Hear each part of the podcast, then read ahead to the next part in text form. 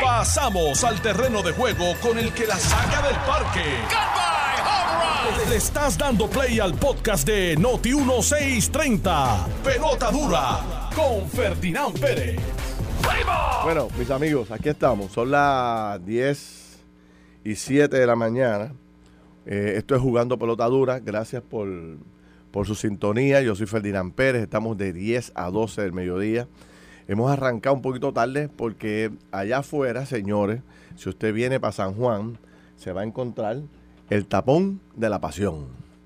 O sea, es una cosa que está pasando. Algo tiene que haber ocurrido. No lo sé todavía. No sé si ahora en los titulares tienen alguna, ¿verdad? Alguna noticia de lo que ha ocurrido. Pero aquellos buenos amigos que vienen de Cagua para acá, Ponce, Calle, todos los que vienen del área sureste, a San Juan, pues desde acá, desde más allá desde Montelledra, mucho más, hay un tapón bestial. Y aquí llegando a la salida de Río Piedra, para coger la, carretera número uno, o la 65 Infantería, pues se ha, congestionado igual porque la gente buscando salida eh, pues toma esta, la que se encuentra rápido, que es la primera hacia Río Piedra o hacia, o hacia la 65 Infantería y está todo bloqueado, cosa que eh, hacía tiempo que no ocurría, por lo menos aquí en el metropolitano, me imagino que será algún tipo de accidente que ha ocurrido, así que bueno, pues que se pueda resolver y que la gente pueda llegar. Eh, me da pena porque veo a, hasta mujeres, familias, este, personas mayores cogiendo el paseo.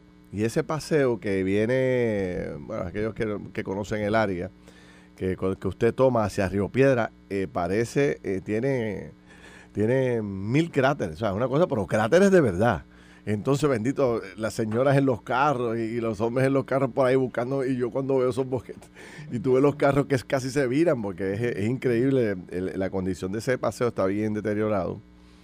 Y bueno, pues lamento mucho todo lo que está pasando a la gente a poder llegar a su trabajo.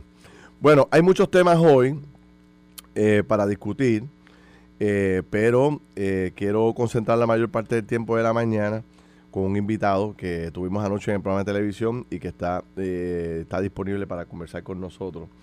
Antes presento al ex secretario del Trabajo, don Carlos Rivera. Don Carlos, ¿cómo está usted? Saludos. Saludos, buen día, Ferdinand, a toda la audiencia. Estoy invitado, Fermín Fontana, que está por acá. Y, y definitivamente el, tapón está eh, poseído. Ahí el tráfico está poseído, como dicen por ahí. Así que a las personas que nos están escuchando, pues, suba la sintonía de Noti1 en lo que va bajando el tapón. Exacto. Ya mismo viene Jun Jun por ahí para decir qué es lo que está ocurriendo y que usted pueda buscar este, ¿verdad? alternativas para no coger este tapón.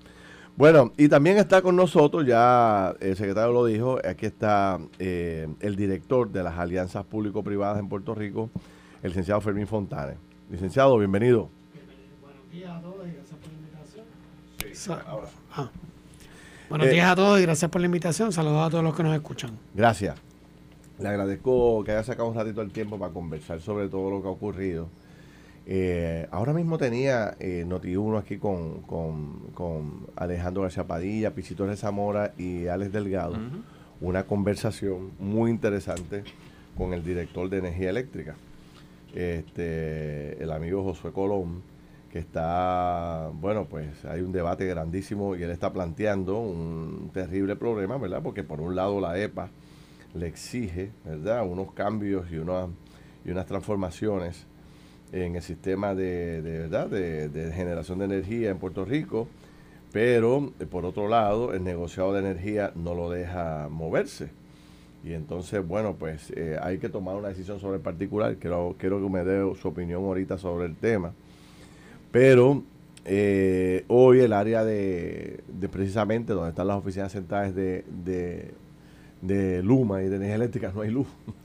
Se fue la luz esta mañana en las propias oficinas de ellos. Fermín, ¿cómo, cómo, cómo usted está consciente de todo lo que se debate públicamente sobre este contrato? Claro, seguro. Sí, y, y, um, está consciente de, de verdad de, de, la reacción de, miles de puertorriqueños, incluyendo funcionarios públicos. Ustedes están claros, tienen los pies en la tierra. Sí, sí, sí. sí. ¿Cómo manejaron toda esa crítica? Bueno, o sea, hay muchas críticas que vienen de todas partes, la realidad. O sea, nosotros sí también tenemos nuestras exigencias con Luma y lo que le estamos pidiendo. Y si vemos, o sea, vemos muchas áreas que ellos tienen que mejorar. Eh, pero no estamos buscando echarle hacia atrás, estamos buscando seguir impulsando que mejoren y que mejoren y que nos lleven a donde nosotros estamos buscando. O sea que eh, nosotros siempre estamos en conversación con Luma. La realidad es que diariamente, en muchos aspectos operacionales de la administración del contrato que a nosotros nos tocan, pero sí también reaccionando a lo que estamos viendo en la calle y a lo que estamos viendo ¿verdad? en los números de apagones, en la información que tenemos a diario Por ejemplo, de lo que está eh, eh, sucediendo. Este, cuando llega en este periodo, o sea, porque no quiero entrar directamente otra vez sobre la aprobación y este contrato, porque ya todo el mundo sabe que se aprobó y que se, extendió el contrato suplementario y que le va a permitir ahora un periodo adicional de tiempo que, que es lo que dure la negociación de la deuda de la autoridad, que se supone que sea más o menos verano del año que viene, o el verano del 24, por ahí. El verano del año que viene, el verano creo que ya más o menos esa fecha debe ser lo que estamos O sea, que ese contrato va a durar más o menos hasta el verano del año que viene, si, se, si, la, si la Junta y los que están negociando pueden cumplir con la fecha establecida, ¿correcto? Exactamente. Ok, teniendo eso claro, que ya se aprobó y todo lo, todo, todo lo que ocurre, yo tengo preguntas, ¿verdad? Y me creo que la gente también las tiene un poco para aclarar. Por ejemplo, usted dice que ustedes fiscalizan, que ustedes se mantienen en contacto con Luma. ¿Qué ocurre cuando vienen estos apagones o cuando hay esta crisis con el sistema?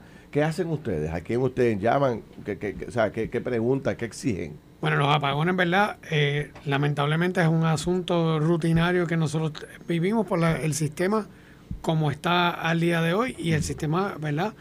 Hay que hacer una reconstrucción, hay que mejorarlo hay que hacer esos cambios para, para evitar que eso ocurra. Claro. Pero hasta que esa reconstrucción no ocurra, vamos a seguir viendo apagones por diferentes razones, ¿verdad? Porque el, equipo es viejo, está no tiene mantenimiento adecuado por décadas. O sea eso lo sabemos todo. Eso lo sabemos. O sea que los apagones van a ser algo que, em, ¿verdad? No va a ser recurrente, la frecuencia va a ir bajando mientras se vayan haciendo esas mejoras. Eh, nosotros va a depender del evento. O sea, nosotros estamos monitoreando siempre eh, los números y qué está ocurriendo. ¿Qué número? La, cantidad de gente con luz La cantidad de gente que está sin luz. supongamos que hoy, pan, bueno, ahora mismo ocurrió allí en, el área de, Miramar. Eh, pero supongamos que de momento hay un tumbe y se va, qué sé yo, 200 mil personas sin luz. Ahí entonces nosotros, Ahí están ustedes. Ahí, bueno, nosotros estamos todo el tiempo pendiente, no solamente. Pero descríbame lo que ocurre. Y, yo quería ir en, esa, en esa misma línea, este, ¿verdad? Porque todavía hay, hay confusión y eh, precisamente de cuál es la función de la, de la alianza público-privada, cuál es la función del negociado de energía. Y, y, ¿verdad? y tomándolo como una analogía, eh, me corrige, en el caso de alianza público-privada, ustedes se, son el administrador ¿verdad? Del, contrato, eh, que yo lo, yo lo comparo como el administrador quizás de un, de un contrato de alguien, de un edificio, por decir algo, pero si hay un asunto técnico eh, de ese edificio o algo eléctrico, ¿Eso a quién le corresponde? ¿Le corresponde a ustedes o le corresponde al negociado de energía? Eso le corresponde al negociado de energía. O sea, por ejemplo, la investigación de la causa de ese apagón. Por ejemplo, un apagón que resulta en 200 mil personas. Esa investigación, esa adjudicación de culpabilidad de qué fue lo que sucedió y por qué, eso lo hace el negociado. O sea, que si, si se va a un área sin luz, no es que la pública privada vaya con un troja a treparse en el poste a, ver, a ver qué fue lo que ocurrió. Nosotros hacemos, hacemos indagaciones. ¿Y, qué es lo que hacen ustedes entonces? Nosotros siempre lo que nos toca a nosotros es más la parte administrativa del cumplimiento del contrato. Hay muchas cosas en el contrato que se tienen que llevar a cabo desde las presentaciones de planes que, que se presentan ante el negociado hasta la parte de reorganización de la misma autoridad de energía eléctrica y cómo todas esas funciones ocurren. O sea, pero nosotros velamos, por ejemplo, que Luma esté cumpliendo con, con presentarle los documentos que necesita presentarle al negociado, que Luma esté cumpliendo no solamente con las obligaciones contractuales, pero con las obligaciones que tienen con la Autoridad de Energía Eléctrica. Eh, toda esa documentación es bien administrativa, es la realidad. por ejemplo, presupuesto asumo yo. los presupuestos, pero por ejemplo, el presupuesto es un buen ejemplo. O sea, nosotros, nuestro rol, ¿verdad?, bajo el contrato es asegurarnos que el presupuesto que presenta Luma cumpla con la tarifa existente. Pero es el negociado el que va línea por línea de ese presupuesto y determina si la cantidad que Luma está pidiendo para hacer ciertas tareas es razonable, no es razonable, se ajusta a la operación, sí. Pero entonces, si estoy entendiendo bien, lo que usted me está diciendo es que, por ejemplo, para, para ir por, para, que como, como país podamos entender un poco más la función y saber a quién exigirle. Por ejemplo, lo que usted me está diciendo a mí es que si mañana, si ahora mismo ocurre un apagón de 200 mil personas, ¿verdad? Que se queden sin luz, usted entra al juego. Pero usted no entra, para ver si entiendo, ¿verdad? Usted no entra a ver qué pasó, por qué se, se cayó el sistema. Y, entonces, pues, ¿qué es lo que hacen ustedes si no es eso? Eso es completamente el negociado. O sea, por eso ejemplo, si, negociado de si usamos, Entonces, eh, usted dice que usted entra rápido. ¿Entra a qué?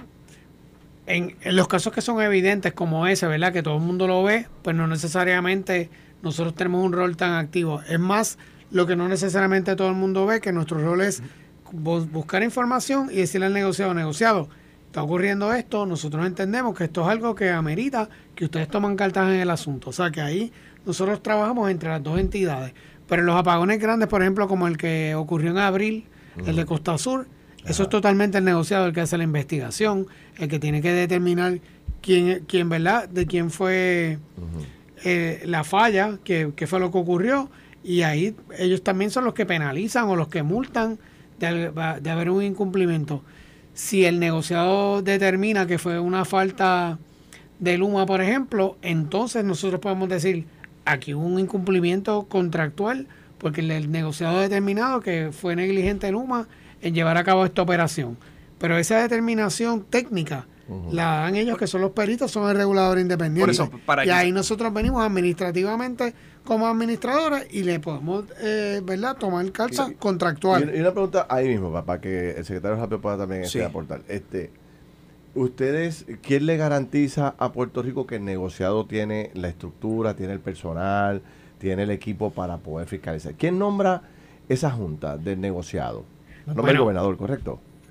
Eh, bueno, no, o sea, esos cinco eh, son cinco miembros independientes, eh, los nombra el, el gobernador, pero los, aprueba. El Senado, si no me equivoco. Sí, los aprueba el Senado. Eh, son por términos, o sea, por ejemplo, el gobernador actual, Pedro Pierluisi, no ha nombrado ninguno de los miembros que está ahora mismo en pero son funcionarios públicos. Son, funcionarios públicos, son nombrados por el Estado. Le, hago esta pregunta porque yo nunca he podido entrevistar al director del negociado. Será bueno, sí, saber. Nunca. Saber. Lo, hemos, invitado y no hay, forma, ni a televisión ni a radio. Y llamo, levanto esta bandera porque usted nos, no, nos explica en detalle cuál es el rol de cada uno. Y entonces, si se va la luz, en 200.000 personas, en vez de estar detrás de Félix Fontanes, hay que ir detrás del director de negociado. ¿Sí o no? Sí, bueno, ellos son los que hacen la investigación, ellos son los que determinan qué fue lo que ocurrió. O sea, yo no tengo claro todavía cuál es su rol, pero en ese caso ellos son como el juez, ¿verdad? Que evalúa todo lo que ocurrió y son el regulador. Así ocurre en todas las jurisdicciones que tienen un regulador independiente. Nuestro rol es, es administrativo. O sea, es un, rol de puramente cumplimiento contractual. Y en, esa línea es lo que quiero ir para, para efectos de, aclarar y que las personas que nos estén escuchando también puedan entender. O sea, hay, y siéndolo un, objeto concreto, vamos a poner un, ejemplo concreto. Vamos a poner que aquí en Noti1, en esta área, aquí se va la luz. Hay un apagón, hay un, hay un desperfecto eléctrico. Eh, ya mencionó que no es alianza público-privada quien se monta en un camión y viene aquí a verificar qué fue lo que ocurrió. Ahí tendría que entonces, me corrige, ser, obviamente la Luma tiene que hacer su trabajo, tendría que entonces el negociado de energía debería entonces ellos tener el, personal técnico o de conocimiento para hacer una investigación de qué fue lo que ocurrió.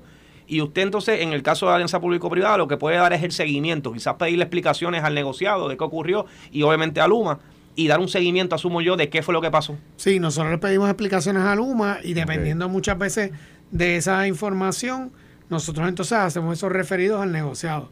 O sea, muchas veces Luma nos da una explicación de qué fue lo que ocurrió, fue un evento espontáneo, cortito, que ellos eh, hicieron el remedio y ya no va a ocurrir de nuevo. Y nosotros, pues, dependiendo de, Pero vamos un poco más, para tratar, para tratar de entender un poco más. Se, va, se, se cae el sistema, 200 mil personas se quedan sin luz. Entra usted al juego a monitorear, pero también entra el negociado de energía a monitorear para ver qué ocurre.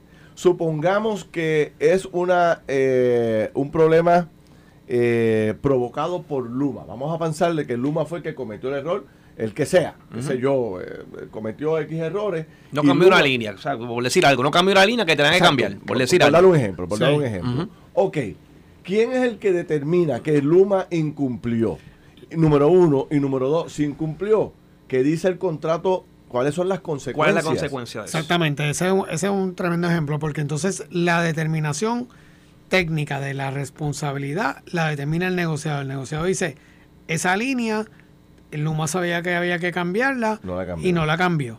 Y por culpa de, ese, ¿verdad? esa falla operacional o de mantenimiento, se cayó el sistema y afectó a 200 mil personas. Una vez esa determinación la termina el negociado, entonces nosotros podemos enviar una carta a Luma de que hubo un incumplimiento y ahí entonces con las consecuencias, que, consecuencias que tenga ¿Qué consecuencia puede tener en el caso del, ejemplo de la línea, de que no cambió la línea Luma?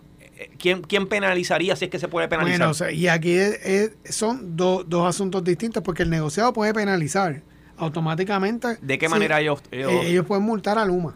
Pero eso no es un asunto contractual. Eso, eso es bajo la asumo yo la ley de ellos. Eso, es, eso es bajo la ley 17, la ley 57, como el, el Ahora, si en el contrato decía que había que cambiar la, la, línea y no se cambió, ahí usted entra y establece penalidades. Bueno, eh, nos, nosotros entramos como un incumplimiento de contrato de sus obligaciones contractuales. supongamos que era cambiar la línea, que no la cambió y que aparecía en el contrato que tenía que cambiarla.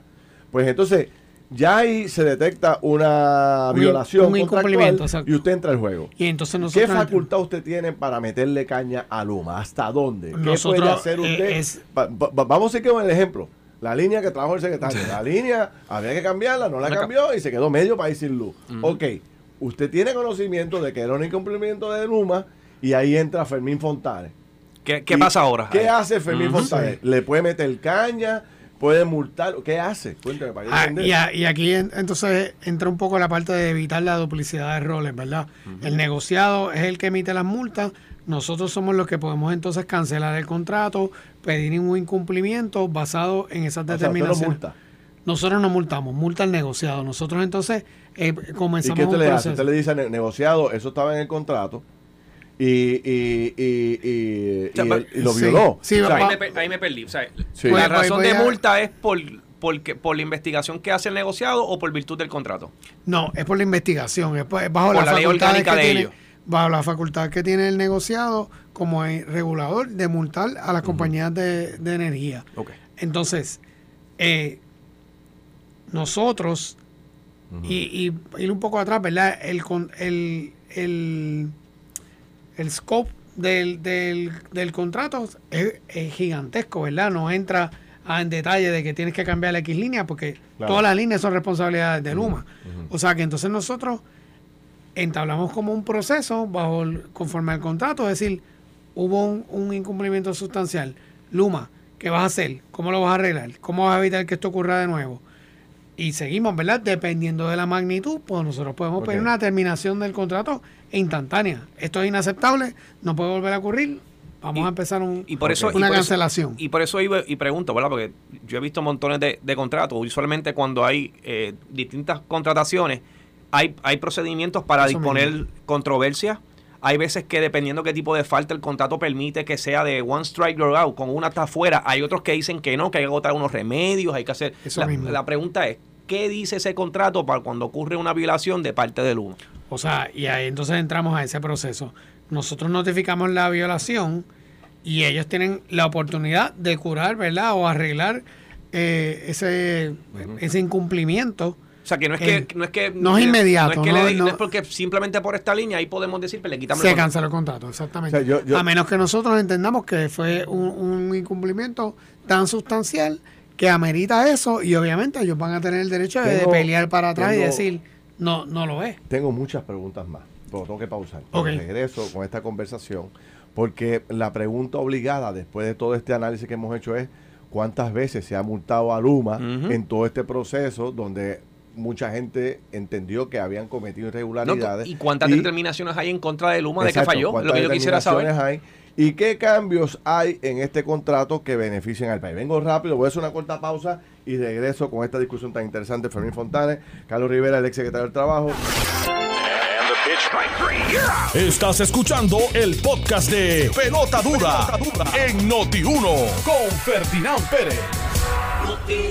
Bueno, regresamos aquí a Jugando Pelota Dura. Son las 10 y 34 de la mañana. Quiero destacar, señores, que llegó el bombazo del descanso a la fábrica de Global Matre. Comienza las navidades con el matre de tus sueños, ahora con un 65% más 11.5% de descuento en la colección del Body Comfort con 48 meses sin intereses y hasta 15 años de garantía directa. Además, escoge gratis entre el protector del matre, la entrega a tu hogar como dos alternativas eh, para poder conseguir esa, ese descuento, esa ayuda económica. Y también cama ajustable por tan solo 399 dólares con la compra de tu matre Body Comfort. Obtienes un 65% más 11.5% de descuento. Válido hasta el 6 de diciembre en sus 20 localidades y te están invitando a toda la área azul de Puerto Rico a que llegue allá a la, a la guancha para que vea la nueva tienda que tienen allá que está espectacular. Pregunta por su programa de layaway en tu casa. Ciertas restricciones aplican y globalmatres.com, ahí consigues todo el inventario que tienen y los precios, globalmatres.com. 837-9000, 837-9000, Global Matres, la marca de tu sueño. Arranca para allá o conéctate a través de globalmatres.com. Bueno, sigo aquí con Carlos Rivera, que fue el secretario del Departamento del Trabajo en Puerto Rico, y estamos conversando con el licenciado Fermín Fontane, que eh, dirige nada más y nada menos que la Oficina de las Alianzas Público-Privadas en Puerto Rico, oficina encargada del contrato de Luma. Y dejamos varios, varios temas, eh, ¿verdad? Y ahora creo que vamos a ir ya después de un poco entender la función de las oficinas, tanto el negociado como de la suya, la pregunta es cómo operaron. Por ejemplo, después de todo lo que ocurrió este año, ¿cuántas multas o eh, gravámenes o, qué sé yo, desagravios recibió Luma de parte suya durante este año? Bueno, o sea, la multa y ese tipo de, le toca al negociado. Le toca al negociado. Pero, eh, eh, pero el negociado lo consulta. O sea, usted le dice al negociado, negociado, mira, violó el contrato. La sección 6.5 del contrato fue violada por Luma. Entonces entra el negociado y multa o, esta, o, la, o lo que, la penalidad que establezca. ¿A base de qué es que el negociado puede multar? El negociado multa por, mil, por muchas razones distintas. O sea, multa por incumplimientos de ellos como, como, ¿verdad? como regulador. O sea, por ejemplo, eh, eh, le han dado a, el negociado tiene varios ¿verdad? varios toques abiertos en, con relación a Luma para diferentes asuntos. O sea, por ejemplo, tiene dockets de métricas, tiene dockets de presupuesto, tiene dockets de investigaciones de diferentes eventos y conforme a la investigación, ellos multan por resultados, pero también te pueden multar por infracciones administrativas de te tardaste tanto tiempo en presentar documentos. ¿Cuántas multas recibió Luma? ¿Cuántas? Por eso, pero para tenerlo claro, porque todavía el negociado tiene el contrato de Luma y sobre el contrato de Luma es que él multa o, o, qué es lo que ellos multan ellos, bajo ellos, ellos multan bajo la ley 17 y todos los poderes que ellos tienen que son mucho más abarcadores que el contrato.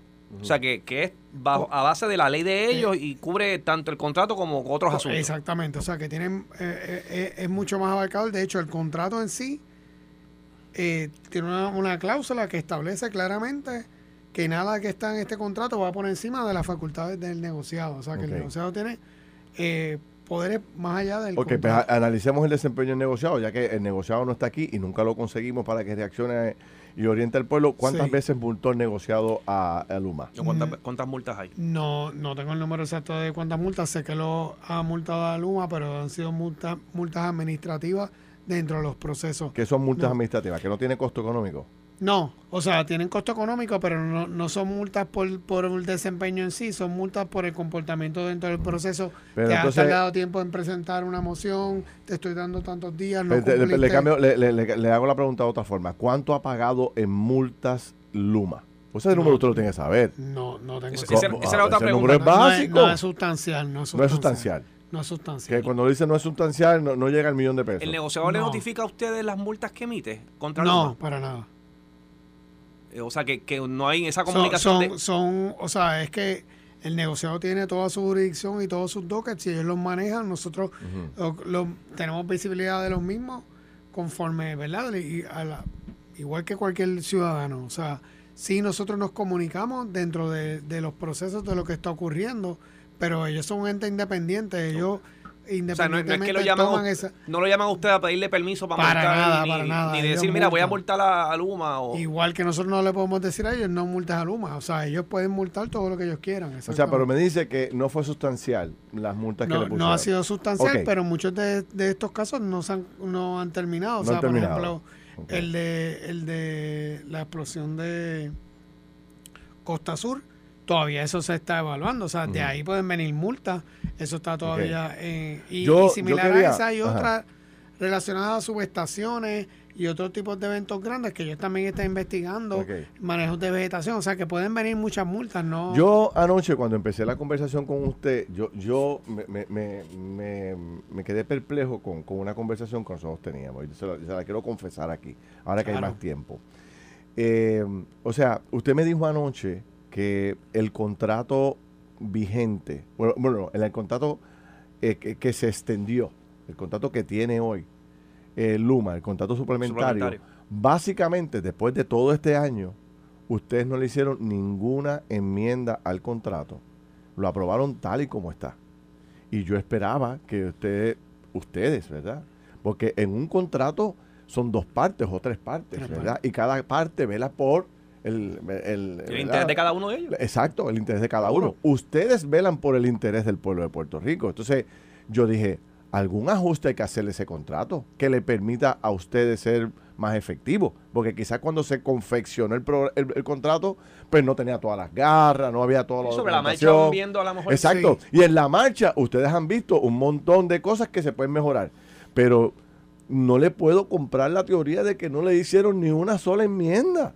O sea, este, todo eh, eh, tiene que haber sido una exigencia de Luma. Si me tocas el contrato, me voy. Para nada, para nada. ¿Y entonces cómo se justifica eso? Voy a ir entonces un poco hacia atrás para explicar entonces cómo funcionan los contratos para que, ¿verdad? Entiendan cómo es que llegamos a donde estamos.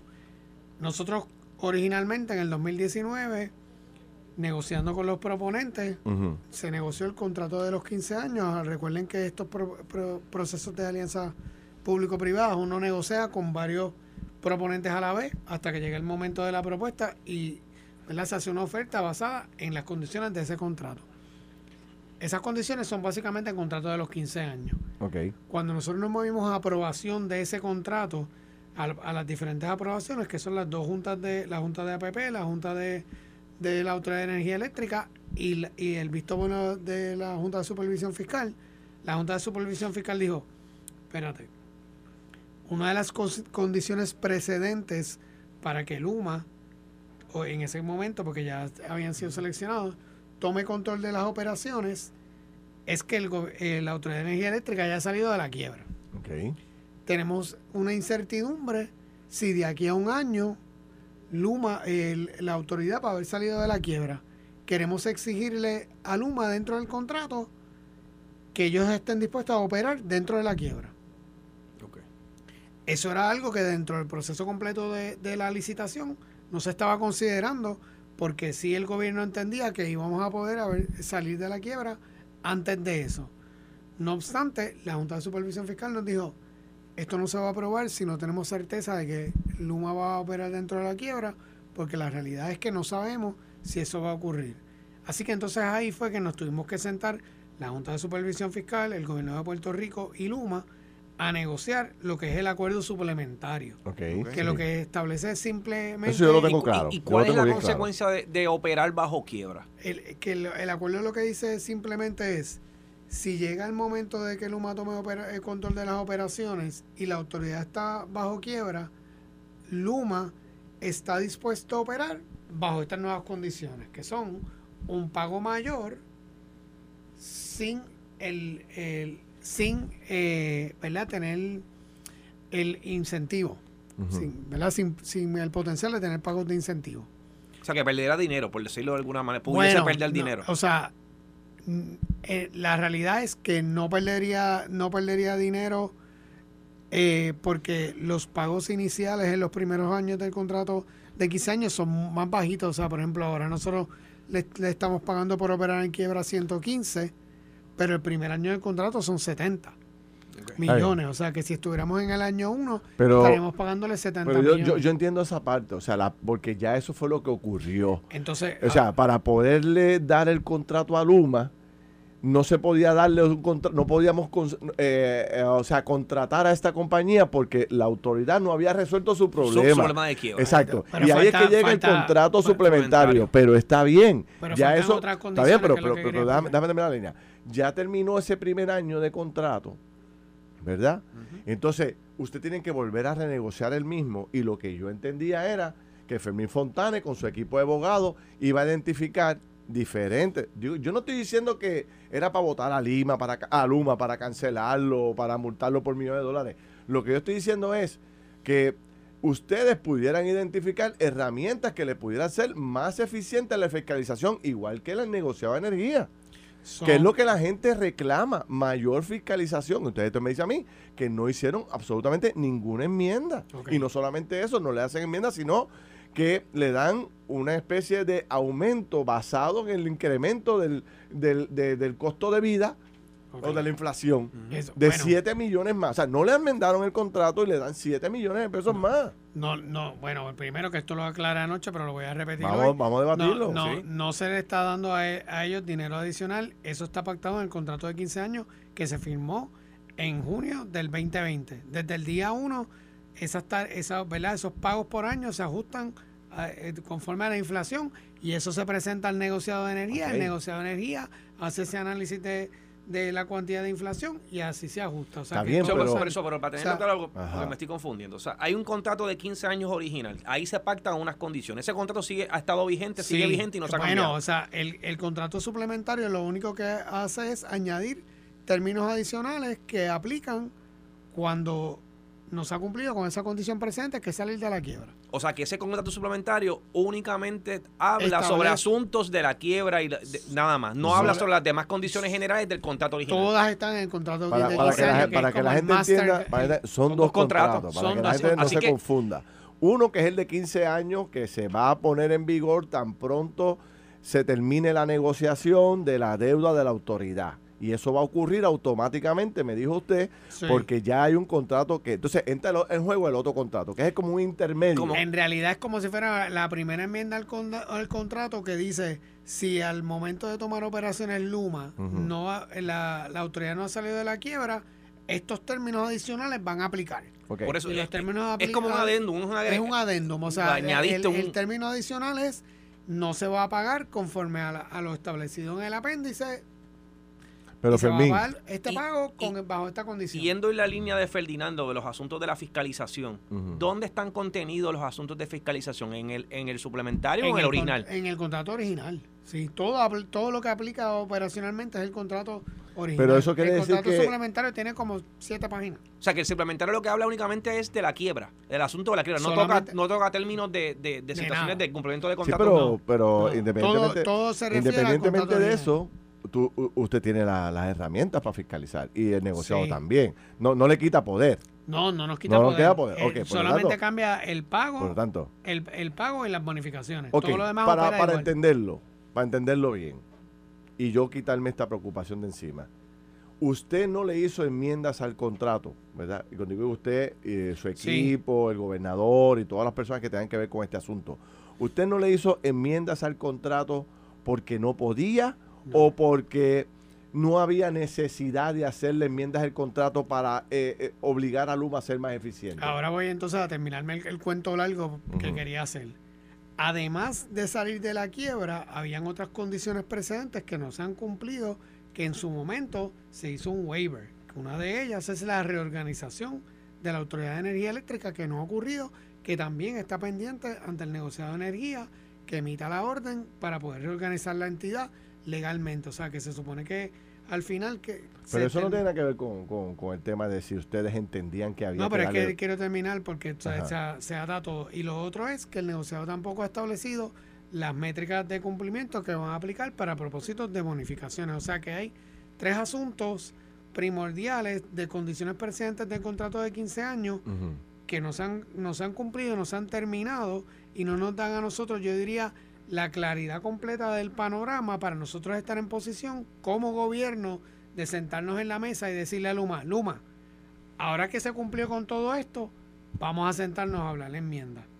¿Entiendes? Porque en este momento salir de la quiebra, que es esencial, no ha ocurrido. No sabemos cuál va a ser el panorama. O sea, no ha llegado el momento para sentarse con Luma para negociar un nuevo contrato que le dé más poder a ustedes y le exija más a ellos. Por dar un ejemplo. Eh, eh, esa, es la realidad. O sea, nosotros ¿Y ese momento llega cuándo? cuando, cuando, la autoridad cuadre la deuda. Exactamente. Cuando bueno, cuando salgamos de la, cuando, salgamos de la quiebra, tengamos un plan de ajuste. A mí eso no me cuadra tanto, director, pero le voy a decir por qué. Porque es que, porque eh, independientemente del cuadre de la deuda o no de la autoridad, usted es el que vela por los intereses del pueblo de Puerto Rico y por el y por el funcionamiento de la autoridad que, se cumpla. por eso por lo tanto, la eh, mejor negociación para nosotros. entonces yo, yo decía, pues Fermín, que, que, está cogiendo leña como, como centella todos los días, porque todo el mundo lo tiene de punching back.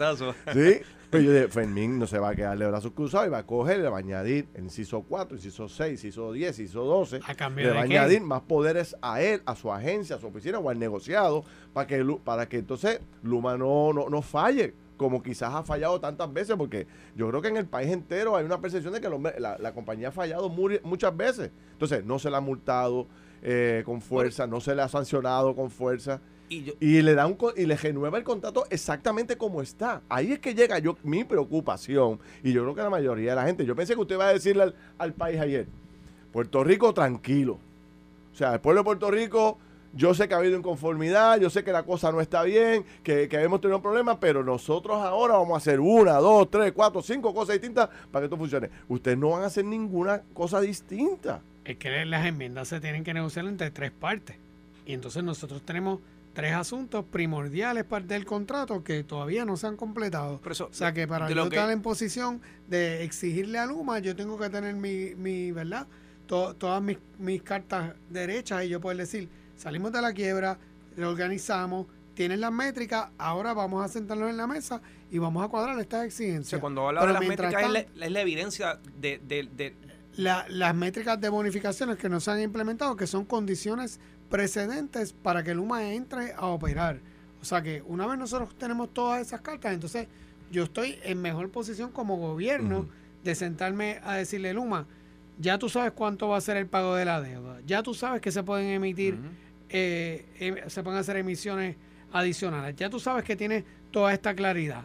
Habiendo cumplido todos nosotros con esto, nosotros tenemos que hacer ciertos cambios, pero ahora mismo nosotros estamos en una posición de incertidumbre por estar todavía sin saber cómo se va a quedar ese plan de ajuste. Déjame hacer una, ¿Y qué impacto tiene en el presupuesto? una pregunta de, al final el presupuesto es lo que determina cuán efectivo vamos a hacer. vamos a una pregunta otra, otra pregunta hipotética y, el tiempo vuela, ya sé que ustedes tienen que ir ahora y ya estamos cerca de la pausa, pero yo le pregunto lo siguiente, si ustedes hubiesen o sea, determinado que Luma incumplió, eh, qué sé yo, la mayoría de las eh, estipulaciones en el contrato, y había que sacar a Luma.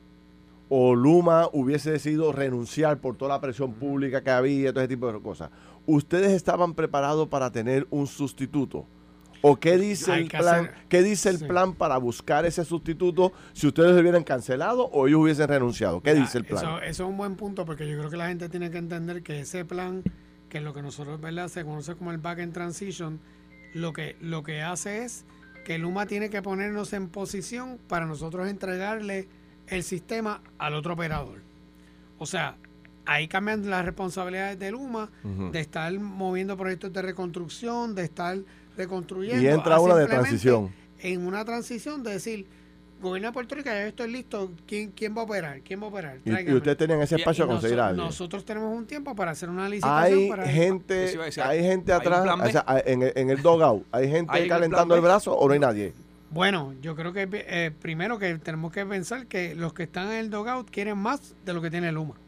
Porque yo creo que ya el riesgo eh, ya todo el mundo lo ha visto y es palpable. Pero te voy a decir, el que llegó segundo en esta licitación, en contrario a Luma, ellos exigían un aumento de tarifa para entrar en operación. Ellos querían esa condición precedente.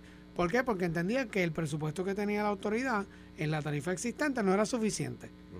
Y pues Luma ha tenido que bregar con ese presupuesto y todos hemos visto lo difícil que se le ha hecho, ¿verdad? Toda la, operación y los retos que tienen. O sea que eso es una condición presente que tenemos que, pensar que el próximo que venga la va a exigir ahora más que nunca. Pero hay alternativa. segundo, la el otro punto importante es que el, que el que llegó segundo quería ellos mismos establecer cuáles eran las métricas que le aplicaban para bonificaciones. No han negociado. Sí. Ellos. Está bien, pero, para entenderlo bien, porque aquí se habló y mucha gente estaba está pidiendo todavía la cancelación del contrato de Luma. Y yo quiero hacer ese escenario. ¿Qué ocurre? ¿Qué pasa? Bueno, entonces. Vamos a poner que hoy, se canceló. Por, eso traigo el escenario de que ellos decidan, mire, yo no voy a aceptar más las presiones aquí, me voy. O usted decide, mire, esta gente son irresponsables, cancelado. ¿Qué ocurre? Uno, dos, tres. Bueno, vamos a hablar, si lo dejábamos expirar en la fecha del suplementario, porque una cosa es yo cancelar bajo mérito te quejó un incumplimiento. Pero, vamos a usar ese ejemplo, vamos a ver que ellos se van hoy. Ese ejemplo. Lo sacamos, básicamente la, la, postura que de, los de los eh, representantes del interés público, que lo único que queremos aceptar es una transición eh, de 18 meses para que venga otro operador. En ese momento nosotros en ese momento nosotros tenemos primero que tenemos que pagarle una penalidad a, a Luma de, de los 115 millones automáticos que era hay que pagarle una penalidad, esa penalidad. Segundo, la, el costo de transición se, eh, ¿verdad? se estima tenemos que pagarlo tenemos que pagarlo a precio de consultor, o sea que no el, bueno, la tarifa se paga con, con, con, el presupuesto, pero alrededor de 200 o 300 millones dependiendo cuánto tiempo nos tome la licitación. Tercero, hay que correr un proceso de licitación nuevo que nos puede costar alrededor de como 20 millones de dólares.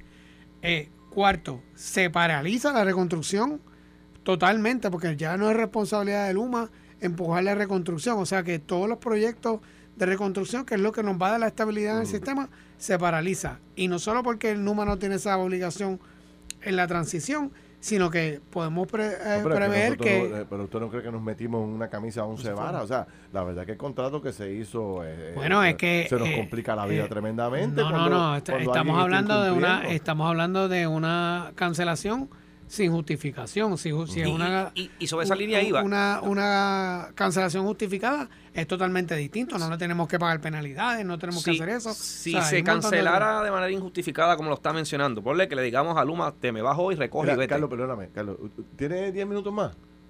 Mira, a ver, llega ahí. Está tarde. Está complicado. está bien, rapidito. Ya, le he sacado tiempo suficiente. No, bien, bien rapidito. Básicamente le dice a Luma, te me tienes que ir. La pregunta es, ¿Luma tiene la obligación de quedarse en la transición o ellos pudiesen decir simplemente, pues como tú incumpliste, yo no tengo deber de cumplir ninguno. Bueno, eso, eso, yo, eso tenemos que asumir que va a ser la postura de ellos. Si no, si no hay ningún incumplimiento de mi parte, yo voy a litigar porque ellos no se van a querer ir. Bueno. O sea, que ellos van a decir, si me vas a sacar así, yo me voy.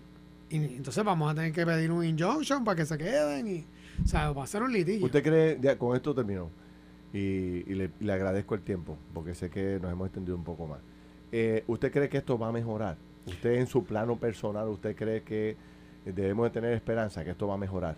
Gracias, Felina, porque te quiero decir dos cosas. Yo sí creo que va a mejorar, sí creo que el, que el tiempo nos va a dar la razón en todo esto, pero también quiero dejar claro que el hecho de que no hayamos hecho enmiendas en este momento no significa que nosotros no consideremos que se pueden hacer enmiendas en el futuro. Yo creo que tenemos que estar en una posición de sentarnos las tres partes y, solicitar esas enmiendas y negociar unas enmiendas que sean ¿verdad? beneficiosas para todos y para el gobierno de Puerto Rico. Bueno, pues Fermín Fontanes, gracias. gracias a ustedes. Gracias. Esto fue el podcast de Noti1630. Pelota dura con Ferdinand Pérez. Dale play a tu podcast favorito a través de Apple Podcasts, Spotify, Google Podcasts, Stitcher y notiuno.com.